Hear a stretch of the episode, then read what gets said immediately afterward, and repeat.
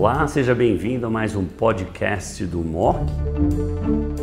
Hoje nós vamos falar de uma combinação nova, recentemente aprovada.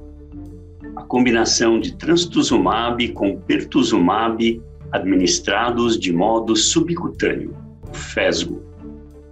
Embora tecnicamente não um avanço de per se, ele vai facilitar muito a vida dos nossos pacientes. E para falar desse tópico, está comigo hoje o Dr. Carlos Barros, diretor da LACOG, membro do grupo Oncoclínicas e também um dos editores do MOC. Barrios, seja bem-vindo ao Vídeo MOC do Brasil. Obrigado, Antônio. Um prazer estar aqui com vocês. Barrios, excelente apresentação. Nós já tínhamos o dado do trastuzumab, que nós já usamos no dia a dia, e agora veio o Fixed Dose Combination, trastuzumab com pertuzumab. Eu vejo vários nichos aqui. Um deles é o paciente na adjuvância. Nós sempre preferimos neoadjuvância, mas se o paciente tiver adjuvância, eu estou dando a minha químio com trastuzumab e pertuzumab, baseado no Affinity. E depois eu continuo com o bloqueio duplo nesses pacientes até completar um ano. Se o paciente não tiver boas vezes, eu posso pôr um pique, por exemplo, ao invés de colocar inclusive um port por curto período de tempo, e continuo depois o bloqueio duplo.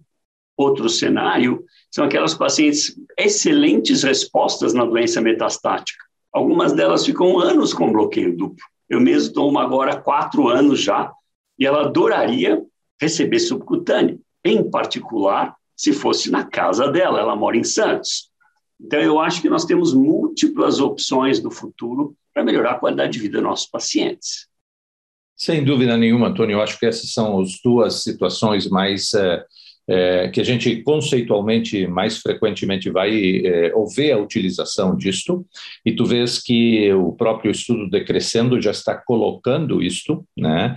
E esse subestudo que está sendo planejado com essas 120 pacientes vai nos trazer informações em relação a esse aspecto que eu acho que é o mais revolucionário, da possibilidade de fazer esse tratamento subcutâneo né, na casa do paciente, o que certamente vai trazer consequências positivas que têm que ser demonstradas em relação à qualidade de vida e à aceitação do tratamento, a segurança também, obviamente, mas certamente estas uh, são as situações onde a gente deveria considerar esta possibilidade. Eu não tenho dúvida disso. Nós estamos trabalhando na BP agora nesse projeto de administração domiciliar para o FESO, especificamente. Uh, eu acho que esse vai ser o futuro, com certeza. Nós estamos melhorando, não só a eficácia foi melhorada, mas agora melhorando a qualidade de vida, fazendo os pacientes nem se sentirem tão oncológicos assim. Eu acho que seria fantástico. Não, e outra coisa, à medida, na medida que a gente está avançando nesta área, né, ah, é importante considerar estes dois medicamentos e o FESCO, mas também eu gostaria de deixar um recado claro para todas a, toda a comunidade oncológica de que a tecnologia vai ser provavelmente utilizada com outras medicações, né? O segredo, o, o, o mecanismo que permite esse tipo de administração. Agora que a gente está utilizando anticorpos eh, eh, de forma mais prolongada em várias situações, né, eu deixaria todos bem eh, informados e alertas né, ao fato de que esta tecnologia vai ser, como de fato já está sendo estudada, com outros anticorpos, o que obviamente vai nos facilitar a vida numa série de situações.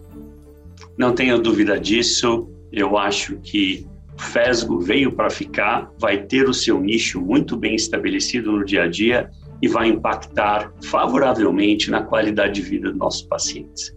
Barrios, super obrigado por participar desse vídeo. Obrigado, Antônio.